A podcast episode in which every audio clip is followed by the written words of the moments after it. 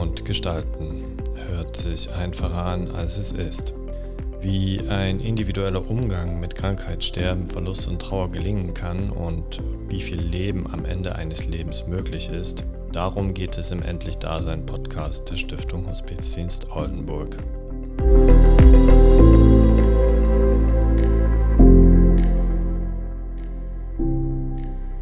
Herzlich willkommen zu unserem Podcast Endlich Dasein der Stiftung Hospizdienst Oldenburg. Es ist die zwölfte Folge und damit die letzte in diesem Jahr 2022. Und wir sitzen hier heute wieder zu zweit. In den letzten beiden Podcast-Folgen saß mir schon eine Kollegin gegenüber, die ist heute auch wieder dabei. Und der Titel dieser Folge ist Wir machen aus ihrem Geld Liebe. Ermöglichung der ambulanten Hospizarbeit in Oldenburg und Wadenburg.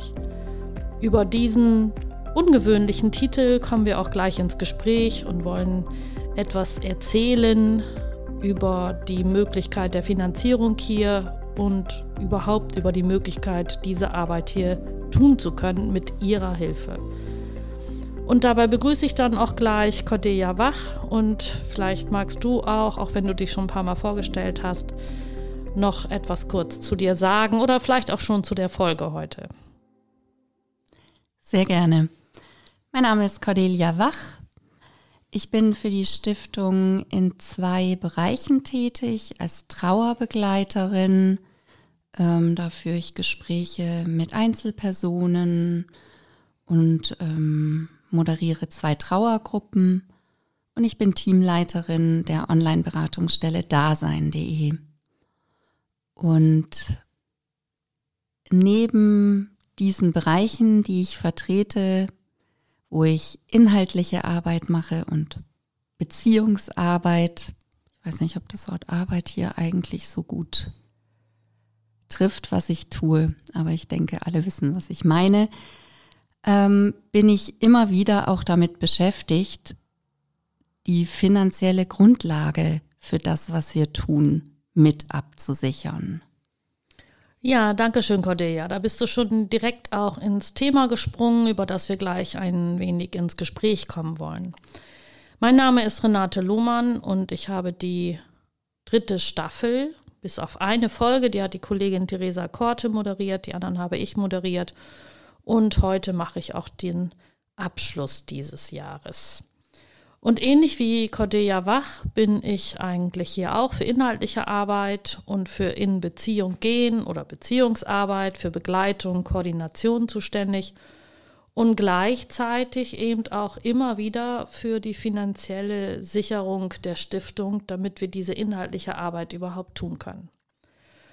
Und Cordelia und ich haben in der zweiten Folge der dritten Staffel, das war im April, diesen Jahres eine Folge auch über Finanzierung gemacht. Und wer den Rahmen der Finanzierung der Stiftung nochmal nachhören möchte, dem empfehle ich diese zweite Folge. Da haben wir erklärt, wie das überhaupt alles finanziert ist, wie wir Zuschüsse kriegen über die Krankenkasse und ähm, wie die anderen Gelder oder Finanzierungsmöglichkeiten stattfinden. Heute wollten wir das nicht wiederholen, sondern heute wollten wir ein paar Beispiele dafür nennen, wie das Geld, die Finanzierung sinnvoll eingesetzt wurde und dann auch zukünftig wird. Und was wir mit diesem Titel meinen, also dass wir das Geld umsetzen in tätige Nächstenliebe, in Beziehungsarbeit. Ja, Cordelia, magst du mal direkt was zu dem Titel sagen? Wir machen aus ihrem Geld Liebe. Wir haben das hier durchaus diskutiert und unterschiedliche Assoziationen dazu gehört. Und was ist so deine Ansicht dazu? Ja, da sage ich gerne ein bisschen was dazu. Also an sich ähm, da spreche ich mal für mich, aber sicherlich auch für meine Kolleginnen hier im Team, für uns alle, treten wir hier an, um sterbende und trauernde Menschen zu begleiten und natürlich ihre Familien oder eben das Bezugssystem, in dem sie sich bewegen. Das ist so unsere Motivation, unser Antrieb. Aber all das muss eben ganz klar auf einer finanziell gesunden Basis stehen. Und ähm, das Maß an öffentlichen Zuschüssen oder eben Zuschüssen durch die Krankenkassen, das reicht bei weitem eben nicht, um diese Arbeit zu tun. Also sind wir auch eine Menge damit beschäftigt, ähm, Gelder zu akquirieren. Und ähm, das ist allein schon deshalb unter uns ein bisschen kontrovers diskutiert, denke ich, weil wir natürlich uns primär in diesem Inhaltlichen und im Zwischenmenschlichen verankern und dafür ausgebildet sind. Aber natürlich gleichermaßen ganz klar merken, ähm, das ist ein Teil unserer Arbeit. Aber darüber hinaus ist es ganz wichtig, Öffentlichkeitsarbeit zu machen und eben auch, und das nimmt eher zu in meiner Wahrnehmung, auch dafür zu sorgen, dass der Laden hier im wahrsten Sinne des Wortes läuft und das heißt, ähm, das entsprechende Geld da ist. Und das kann und darf kein unangenehmes Thema sein. Es gehört dazu und wir versuchen ja auch immer wieder eben auf kreativen Wegen Menschen zu erreichen und ihnen zu vermitteln, dass sie ihr Geld bei uns gut anlegen.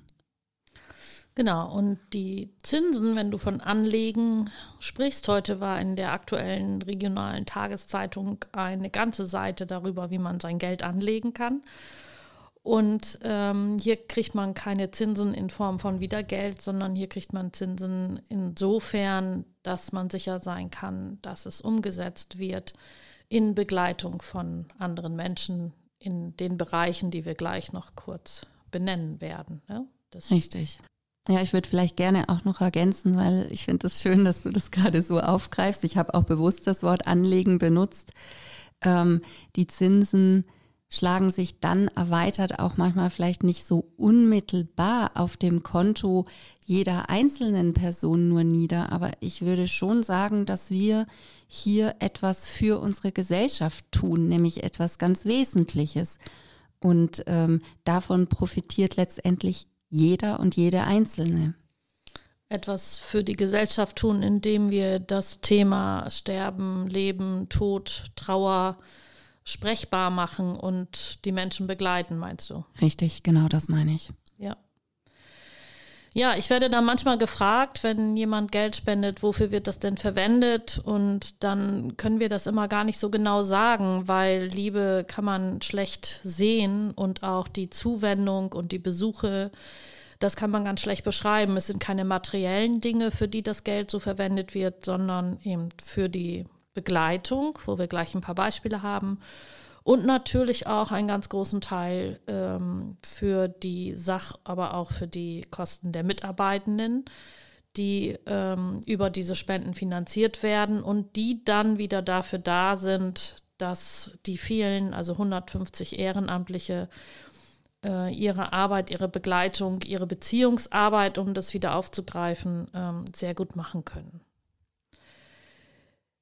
Ja, weil wie Cordelia das am Anfang gesagt hat, wir hier, auch wir beide und auch einige andere immer sehr das auch wollen und dafür auch eingestellt sind, eben diese Unterstützung für die Menschen zu leisten, haben die Stiftung in diesem Jahr äh, einen zweiten Versuch gestartet, um eine neue Mitarbeiterin einzustellen, die diesen Teil, nämlich Fundraising in Neudeutsch sozusagen, übernimmt. Das ist ein neues Experiment, ähm, dass hier jemand extra eingestellt ist, bei der das alles kanalisiert wird, die Ansprechpartnerin ist und die das auch ein bisschen planerisch angehen kann und nicht wie wir im By the Way und hoffentlich trotzdem gut.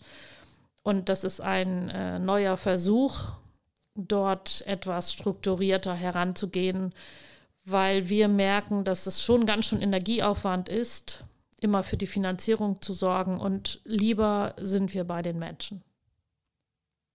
Cordelia nickt. Ja, da kann ich dir erstmal zustimmen und ähm, es ist auch so, wenn ich jetzt mal die Entwicklung der letzten zehn Jahre beobachte, würde ich sagen, ähm, also so lange bin ich ähm, hier für die Stiftung tätig, das wird eben auch ein zunehmend größerer Teil. Und es gibt natürlich viele Einrichtungen, die Gutes tun und um Spendengelder bitten.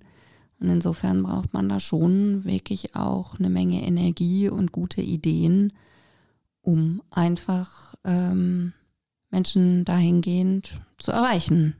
Genau, damit die Menschen überhaupt wissen, dass es uns gibt und dass das, äh, wenn die uns unterstützen oder die Stiftung unterstützen, dass das tatsächlich auch eben andere Menschen äh, zugutekommt und dass das hier eine regionale Förderung ist. Dafür müssen wir sorgen und dafür machen wir jetzt auch in diesem Jahr den zweiten Podcast unter diesem Titel zu Informationen ähm, über die Spenden und die finanzielle Situation. Ja, Cordelia, und damit die Menschen, die uns zuhören, auch wissen, naja, wenn die doch eigentlich ehrenamtlich arbeiten, wofür brauchen die denn so viel Geld und was sind das denn so für Beispiele, was machen die denn eigentlich? Zum einen können alle die vorhergehenden Podcasts immer mal hören, dort wird ganz viel erzählt und wir hatten hier auch Eltern zu Besuch, wir hatten hier Kinder zu Besuch, wir hatten hier neue Ehrenamtliche zu Besuch und äh, Ehrenamtliche, die schon länger dabei sind. Also eine herzliche Einladung, die anderen elf Folgen sich auch anzuhören. Das gibt einen sehr, sehr guten Einblick in unsere Arbeit hier und in die Struktur hier und auch in verschiedene Themen. Und für heute haben wir überlegt, ein paar Beispiele aus den Begleitungen zu nennen. Und vielleicht, Cordelia, fängst du an mit einem Begleitungsbeispiel aus der Online-Beratung Dasein. Ja, das mache ich gerne. Eine Sache möchte ich noch vorweg schicken, weil du das gerade auch angesprochen hast. Ähm, so ab und zu begegnet mir das nämlich auch, dass Menschen dann denken, boah, wenn hier so viel Ehrenamt am Wirken ist, dann ähm, habt ihr doch irgendwie, braucht ihr doch gar nicht so viel Geld, ihr habt ja das Ehrenamt. Das ist natürlich ein maximaler Trugschluss dahingehend. Ähm, also ganz klar könnten wir ohne das Ehrenamt nicht die sein, die wir sind. Das ist und bleibt die Basis, ähm, diese vielen Ehrenamtlichen. Aber es ist natürlich klar, dahinter steckt ja ein Betrieb, der sozusagen auch dann aus Hauptamtlichen besteht, die wiederum die Ehrenamtlichen begleiten und die ganze Koordination sicherstellen und so so ein Apparat, ähm, das ist vermutlich jedem klar, ähm, hat natürlich auch Kosten. So. Ja, genau. Es entstehen Kosten und als du das nochmal sagtest mit den Ehrenamtlichen, das eine ist tatsächlich die Zeit und die sich selbst als Person einzubringen. Auch das ist ja die Basis.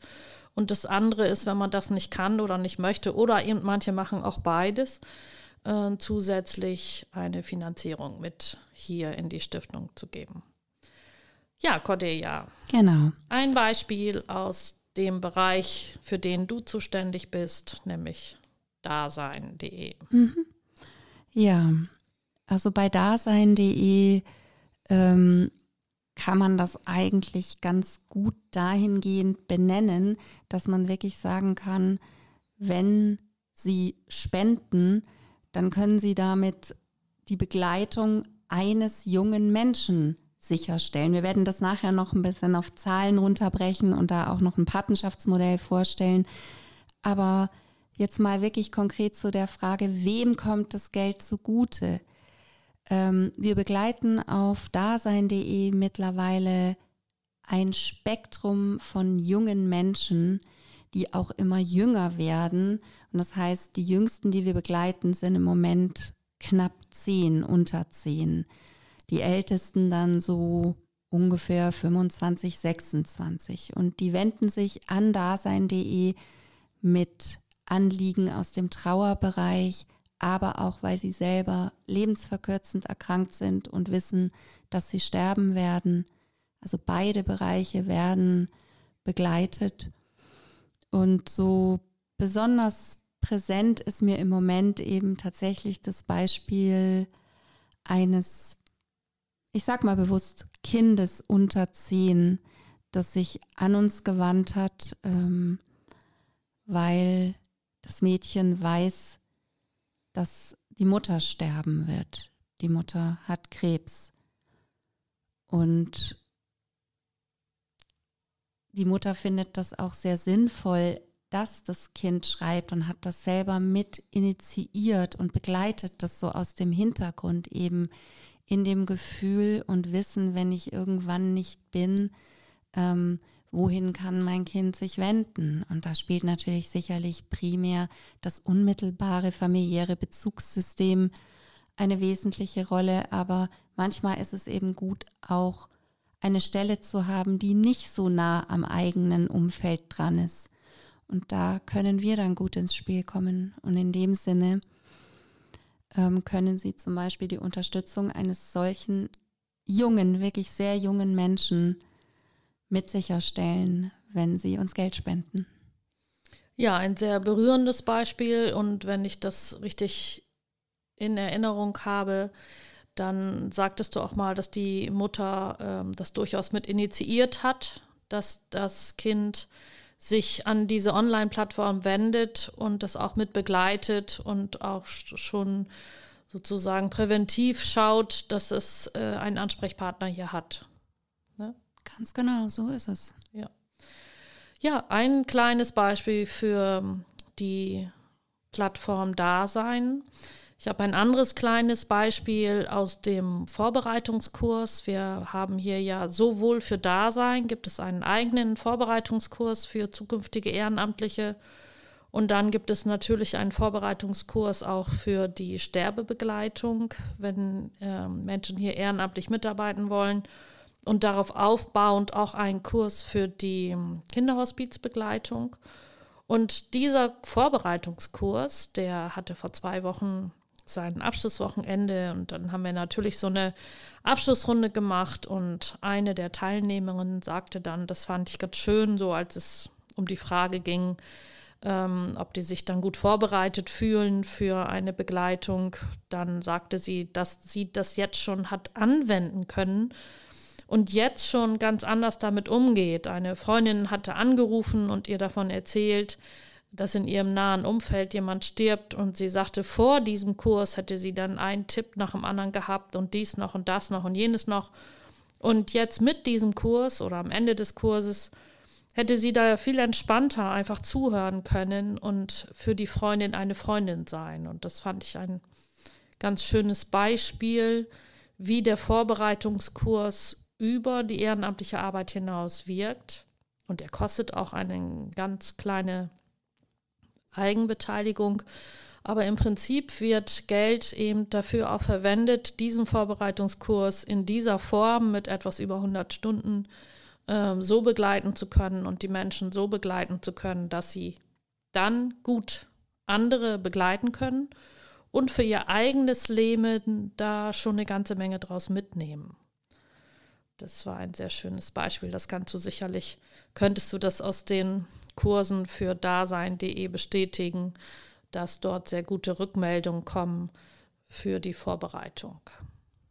Ja, auf jeden Fall. Also es ist eben, wie du das an diesem einen Beispiel gerade festgemacht hast, meistens mehr als nur in Anführungszeichen die Vorbereitung auf die zukünftige Tätigkeit als ehrenamtliche Begleiterin oder ehrenamtlicher Begleiter, sondern da steckt auch immer ein Stück ähm, Selbsterfahrung, Selbsterkenntnis drin und meistens eben im Sinne eines, ähm, ja, wie soll ich sagen, etwas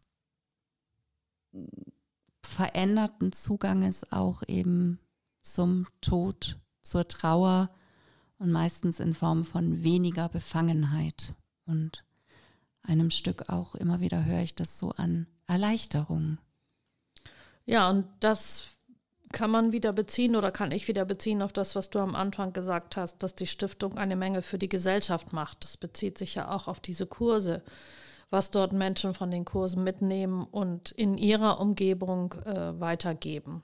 Ein eine Bewusstheit für das Sterben und damit auch für das Leben.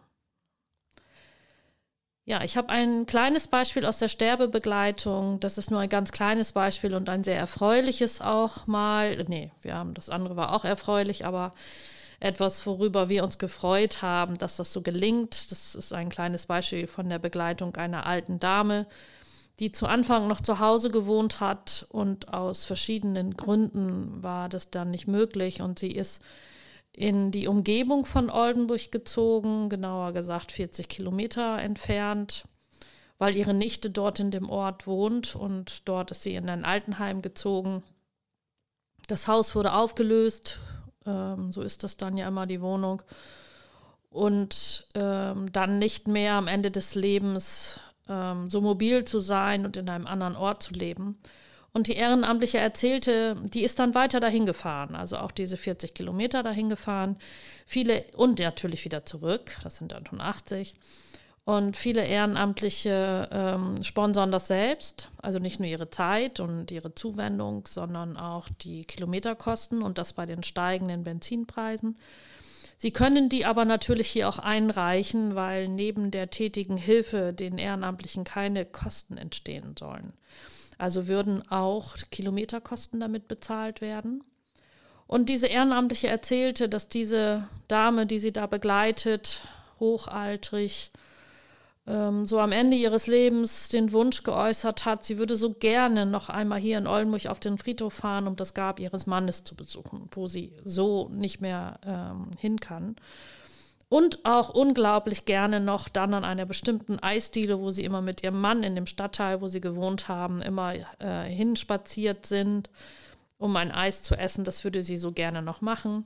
Und dann haben wir gesagt, naja, dann müssen wir das irgendwie oder wollen wir das irgendwie möglich machen. Und das haben wir möglich gemacht, mit Hilfe des Altenheims auch und einem Taxifahrer von dort, weil wir nur begrenzt eben Menschen dann im eigenen Pkw befördern, sondern ja eher begleiten und nicht fahren. Und das wurde dann alles organisiert und die Ehrenamtliche ist mit der Dame hier nach Oldenburg gefahren und sie waren auf dem Friedhof und es war wunderschönes Wetter jetzt im Herbst. Und sie konnte das Grab ihres Mannes nochmal besuchen. Die Energie reichte nicht mehr für ein Eis. Das konnte sie dann nicht mehr. Sie sind dann zurückgefahren. Und sie ist dann tatsächlich drei Wochen später gestorben. Und sie hat sich unglaublich bedankt und unglaublich gefreut, dass dieses eine kleine, scheinbar kleine und gleichzeitig so großes äh, Umsetzung eines Wunsches noch erfüllt würde. Und so sieht manchmal eben auch Sterbebegleitung aus, dass so Wünsche noch erfüllt werden und dass, wenn Beziehungen aufgebaut sind, sie auch gehalten werden, auch wenn jemand ähm, weiter wegziehen muss. Und jetzt hören Sie noch ein weiteres Beispiel einer Begleitung aus dem ambulanten Hospizdienst in der Begleitung von Erwachsenen von der Kollegin Petra Rafdudu. Unter meiner Koordination begleiten wir einen Mann, wird von einer Ehrenamtlichen wird der begleitet und seinen Lebenspartner auch. Ähm, der Mann hat, als wir angefangen haben, die, also als die Begleitung begonnen wurde, da war das so, dass der Mann, dass eigentlich alle dachten, er wird bald sterben. Er ist noch relativ jung, hat äh, um die 50, hat äh, eine sehr seltene Form von Multiple Sklerose, die sehr schnell fortschreitend auch ist. Und ähm, ja, und dieser Mann hat halt einen Ehemann und die beiden lieben es, auf Kreuzfahrten zu gehen. Selbst wenn es ihm richtig schlecht geht, plant er schon seine nächste Kreuzfahrt und damit geht es ihm dann besser. So, also die zwei bis dreimal im Jahr machen die eine Kreuzfahrt. Es geht ihm mittlerweile ganz gut. Er äh, raucht Kann Cannabis gegen seine Krämpfe, die er ab und zu mal hat. Äh, und unsere Ehrenamtliche geht da einmal, in der, einmal die Woche hin und ist sozusagen äh, für, auch für den Ehemann ein, ein, ein eine Reflexionspartnerin, kann man sagen. Also dass er auch mal erzählen kann, wie es ihm damit geht, dass sein Mann dass es ihm so schlecht geht. Den Mann begleiten wir seit drei Jahren. Hier erstmal gucke ich wieder gegenüber zu Cordelia Wach und als nächsten Stichwort habe ich die Trauerbegleitung. Was kannst du dazu sagen? Wofür braucht die Stiftung dort Finanzierung, beziehungsweise wofür genau wird in diesem Bereich verwendet? Ja, in der Trauerbegleitung, das noch vorweg, ähm, arbeiten wir eben auch komplett spendenbasiert. Das heißt, das ist eben ein Bereich, wo wir die Gelder auch wirklich, wirklich dringend benötigen. Und es ist ein Bereich, der ähm, seit Ausbruch von Corona auch eine zunehmende Nachfrage erfährt, Also bei uns haben die Anfragen, ich glaube, ich übertreibe nicht, wenn ich sage, fast explosionsartig angenommen, zugenommen. Genau, dieses Jahr 2022 und das kündigte sich letztes Jahr schon an. Ne? Richtig. Ja. Kannst genau. du mal eine Zahl sagen, wie viele Begleitungen, Einzelbegleitungen gerade parallel hier äh, stattfinden? Also im Moment sind das parallel gut 30 Einzelbegleitungsprozesse und wir hatten auch schon Zeiten, wo sich das sehr massiv verdichtet hat, da waren es bis zu 40. Das heißt, äh, es sind 40 Menschen, die in Trauer sind, die hier zu Einzelgesprächen kommen. Und sie kommen ja so zwischen einmal, manche die wenigsten, um sich einmal so zu orientieren, bin ich eigentlich richtig in meiner Trauer, ist das alles in Ordnung so. Manche gehen dann direkt auch in eine Gruppe. Und manche haben auch einen längeren Prozess, einen längeren Weg hier und kommen auch 10 oder 15 Mal und gehen dann manchmal in die Gruppe oder ähm, für die ist dann erst auch mal soweit die Begleitung beendet oder sie haben einen anderen äh, weiteren Anschlussbegleitung. Äh, ja, so ist es und ähm, wir haben eben in diesem Bereich auch eine so große Bandbreite, was das Alter anbelangt, von jungen Menschen, die unsere Trauerbegleitungsangebote in Anspruch nehmen. Die sind dann 16, 17 bis hin zu ähm, Menschen, die eben weit über 80 sind, schon fast auf die 90 zugehen. Und wie du eben sagtest, Renate, wir ähm, begleiten sie in Form von Einzelgesprächen und dann eben auch durch Gruppenangebote. Und auch da halten wir eben ein großes Spektrum vor an verschiedenen Trauergruppen für verschiedene Altersstufen und für unterschiedlichste Traueranliegen. Ich merke, wo fange ich an, das zu benennen, aber ich fange einfach mal an für verwaiste Eltern, für verwaiste Eltern von früh verstorbenen Kindern. Wir haben damit einhergehend auch noch eine Unterstützungsgruppe für Großeltern von früh verstorbenen Kindern. Wir begleiten Menschen, die um jemanden trauern, der oder die sich suizidiert hat. Vielleicht kannst du mal gerade anschließen. Ja, das, ähm, ich habe gerade überlegt, ähm, können wir die eigentlich alle aufzählen? Wir haben ja auch Wochenendangebote und unterschiedlichste Anlässe und dann montags vormittags oder dienstags oder mittwochs abends, sodass auch da unterschiedliche Bedürfnisse nach Helligkeit und Zuwägung erfüllt sind. Wir haben hier wirklich in den letzten Jahren stetig ähm, weitere Angebote geschaffen.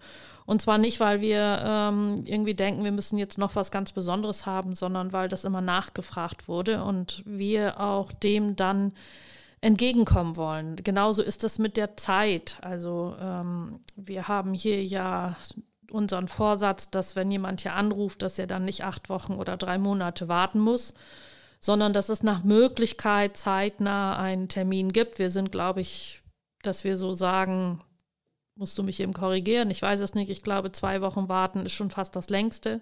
Das ist richtig. Ja, und das bedeutet natürlich, um wieder auf die Finanzen zu kommen, ein Großteil der ehrenamtlichen Begleitung, nee, ein Großteil der Trauerbegleitung wird ehrenamtlich gemacht.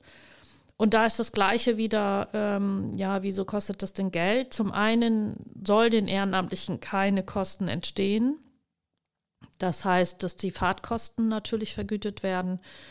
Und ähm, dann gibt es Begleitung für die Ehrenamtlichen. Es gibt auch da Vorbereitungskurse. Es gibt immer wieder Reflexionsgespräche. Es gibt Supervision und sogenannte Praxisbegleitungstreffen und auch weitere Fortbildungen, damit die Begleitung der Menschen in Trauer auch eine Haltung, eine gewisse Qualität hat, für die die Stiftung steht.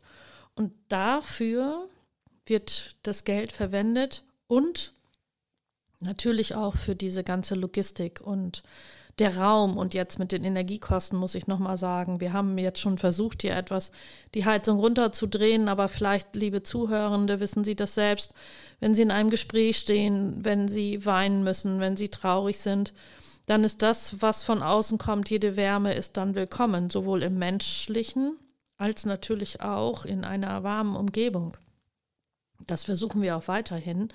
Aber in der Energiekrise oder die Energiekosten, die so wahnsinnig steigen, müssen wir natürlich auch da immer sehr drauf achten. Ja, und auch einige der Gruppen werden ehrenamtlich geführt. Für die anderen Gruppen ähm, machst ja auch du, Cordelia, ähm, und musst natürlich und willst und sollst auch dein Gehalt dafür haben. Und wir haben natürlich auch Honorarkräfte, Fachkräfte, die einige Gruppen leiten.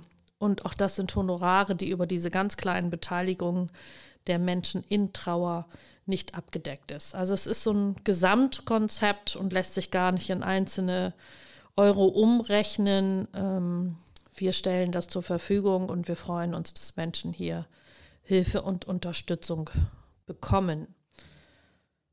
Und was man wirklich sagen kann, sie kommt eben sehr, sehr direkt an und fließt, wie ich finde, so unmittelbar dann und kommt denen zugute, die es wirklich brauchen. Ja, und ich habe ja nun das Glück oder die Treue oder das Durchhaltevermögen, wie man das nennen will, dass ich schon 20 Jahre hier bin, so dass ich mittlerweile auch manche Menschen hier erlebe, die ein zweites oder ein drittes Mal wiederkommen, was ich als Qualitätskriterium nehme. Also wenn Sie sagen, ich war schon mal hier, da war meine Mutter verstorben, das ist sowohl in der Sterbebegleitung als auch in der Trauerbegleitung so und jetzt ist mein Mann verstorben oder jetzt ist mein Bruder verstorben und dass die dann wiederkommen und sich hier erneut Unterstützung und Begleitung wünschen und auch erhalten. Das freut mich sehr, dass das wohl so gewirkt hat, dass es nachhaltig haften geblieben ist und dazu einlädt, wiederzukommen. Ja, wir haben bewusst davon abgesehen, hier so ganz einzelne Schicksale zu erzählen. Oldenburg ist dann doch ein kleiner Ort und wo Menschen sich kennen und das wollen wir gar nicht tun. Wir wollen das eher in dem Gesamten benennen. Und wir haben im Verlauf der Podcast-Reihen unterschiedlichste Folgen auch zu Trauer hier schon gemacht. Die vorletzte Folge war ein kleiner Einblick in die Gruppe junger Erwachsene und wer sich da noch mal genauer für interessiert, möge da doch bitte noch mal sehr reinhorchen. Ja, Cordelia, wir machen die Podcasts ja immer so frei. Wir haben die nicht geskriptet, sondern äh, sprechen einfach so miteinander, ähm, was uns dann gerade so einfällt nach einer Stichwortliste. Was haben wir noch nicht benannt, was dir gerade so einfällt? Ähm, wofür die Spenden verwendet werden, wofür Unterstützung für andere Menschen ist. Na, ich möchte noch mal gerne den Bereich aufgreifen, den du zwar schon ganz kurz angerissen hast, ähm, der aber auch für mich noch mal eine Nennung verdient. Wir bieten hier eine Menge Fortbildungen an und ähm, haben ein vielfältiges Bildungsprogramm, das auch eine Ausstellung beinhaltet, Vorträge. Und auch das sind ja alles wieder ähm, Möglichkeiten, mit dem Thema in die Gesellschaft zu gehen, mit dem Thema, das uns eben so am Herzen liegt, nämlich der Umgang mit Sterben und in dem Sinne immer der Umgang mit dem Leben und die Trauer. Genau, ein großes Programm. Es steht noch ein Vortrag aus in der nächsten Woche, den du selber auch hältst zu Schuld und Umgang mit Schuld. Ansonsten haben wir so vier Vorträge im Jahr. Die Ausstellung ist jetzt bis zum 2.12. Äh, noch anzuschauen und alles sind so ganz unterschiedliche Themen, ähm, damit wir Menschen ins Gespräch bringen, zum Anregen, zum Nachdenken über die Themen, mit denen wir uns hier jeden Tag beschäftigen. Mir fällt da gerade noch ein ganzer Bereich ein, ähm, der Bereich der Nachlässe, wenn wir hier über Finanzierung sprechen.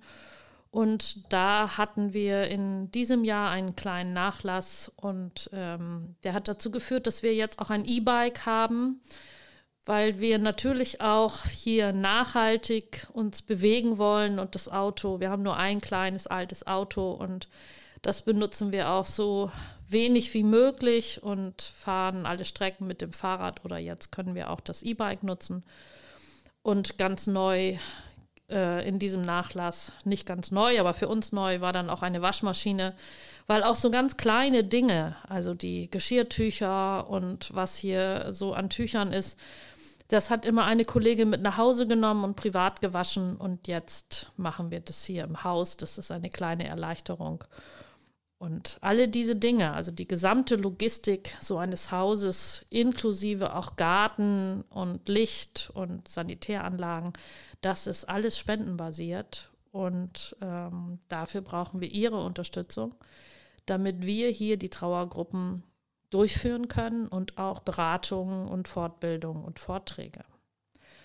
Und in diesem Zusammenhang, wer hier noch nie war, HNS Straße 62 in Oldenburg, der oder die hat Gelegenheit, ähm, ab nächster Woche, also vom 21.11. bis zum 2.12., dann ist hier die Eröffnung eines kleinen Geschenkelädchens. In diesem Lädchen können viele schöne gebastelte, gehandarbeitete, gestrickte, gehäkelte, äh, wärmende, ja ganz wichtig in diesem Winter, äh, Materialien, Schals und andere Gegenstände ähm, gegen Spende erworben werden. Und es gibt auch äh, aus Holz Gegenstände, also ganz, ganz bunte Mischung.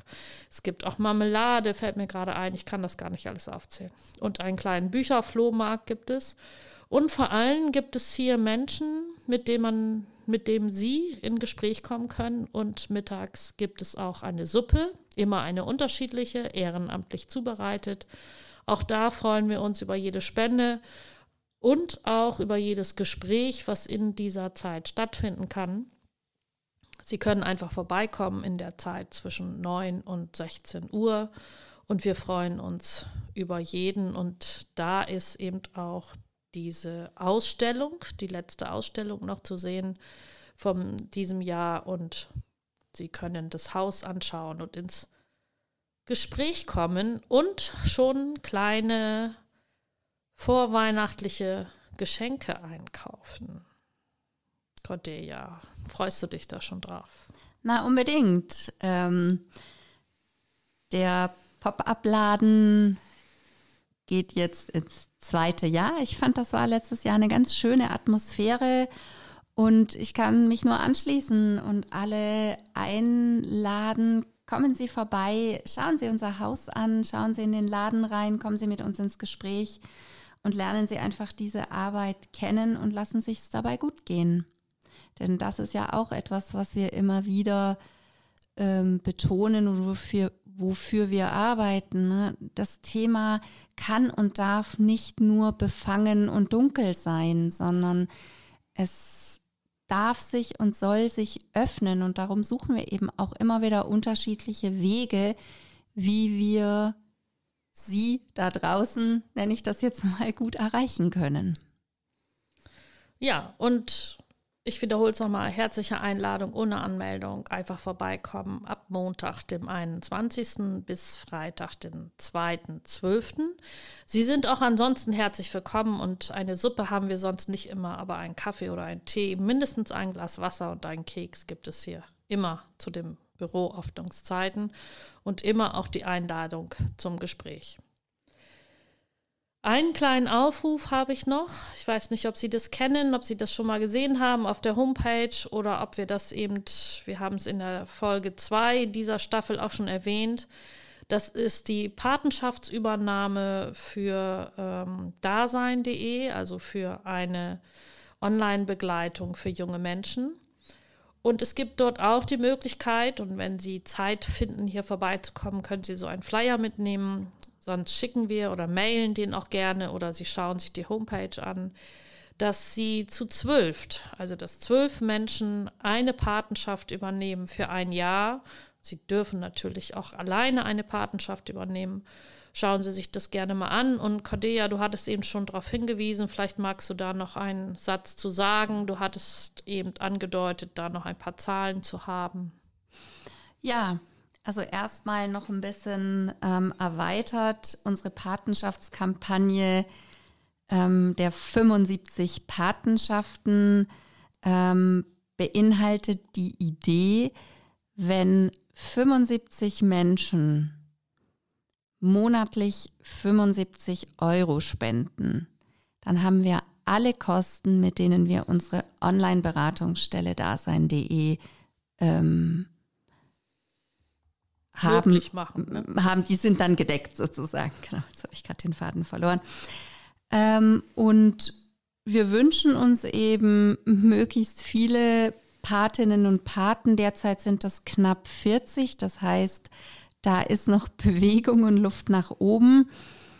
Und ähm, Sie können das natürlich auch als einmalige Patenschaft machen und ähm, nicht monatlich den Betrag spenden, sondern es wirklich dann als Jahresspende machen und eben, wie ähm, Renate Lohmann eben vorgestellt hat, das Ganze auch mit anderen Menschen aufteilen, sodass jeder, jeder einen Monat übernimmt für 75 Euro. Das ist ja durchaus denkbar, mal so eine Spende zu machen. Und dann kann man eben in so einem Spendenkollektiv da auch eine Patenschaft übernehmen. Und für uns ist es ähm, möglich, mit 75 Euro, mit einem Monatsbeitrag, im Grunde genommen auch einen Monat lang einen jungen Menschen, der entweder sterben wird oder trauert, ähm, zu begleiten.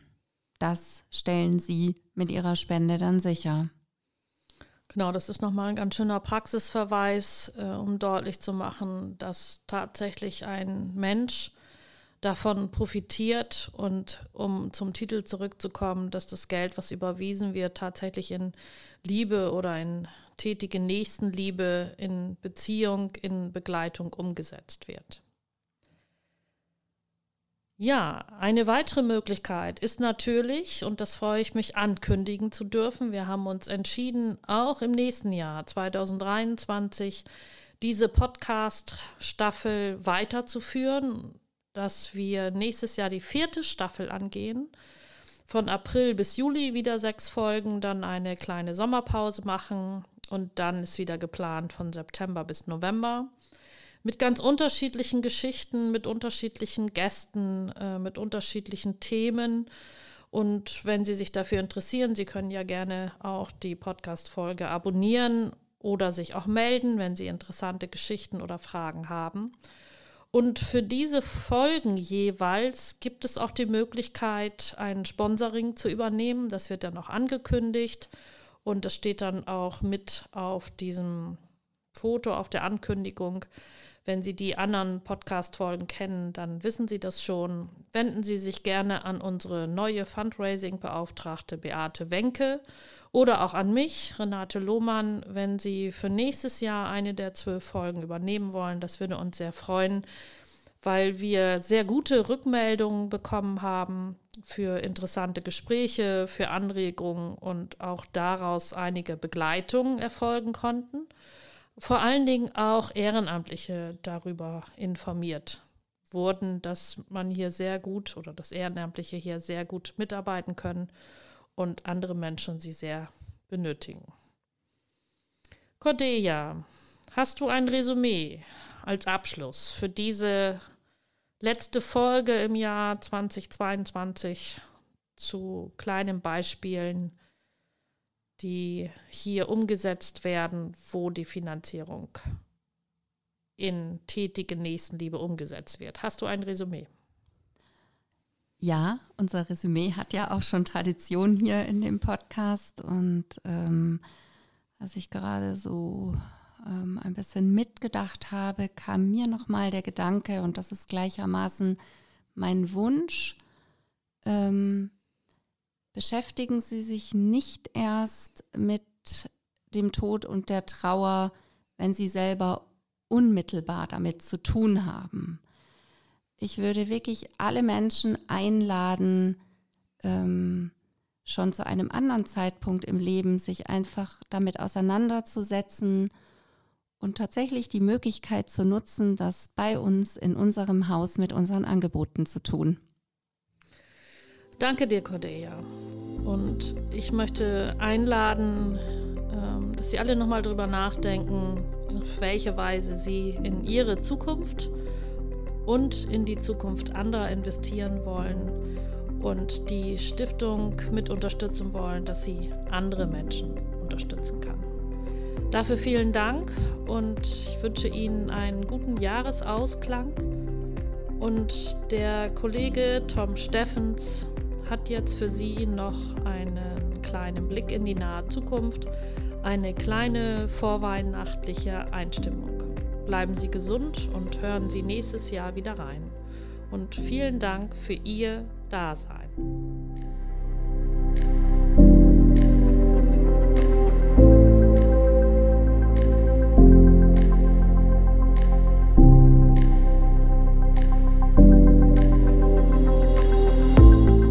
Von Max Feigenwinter. Wenn wir aufeinander zugehen und zueinander stehen, ehrlich und echt sind und auf Floskeln verzichten, geduldig warten und wohlwollend zuhören, Feines beschützen und Schwaches stärken, Trauriges gemeinsam tragen und uns an den Erfolgen anderer freuen, Hindernisse als Möglichkeiten sehen und Ansätze weiterdenken, liebevoll begleiten und herzlich danken, Halt geben statt festzuhalten, Raum lassen und ermutigen, den eigenen Weg zu gehen, wird Weihnachten.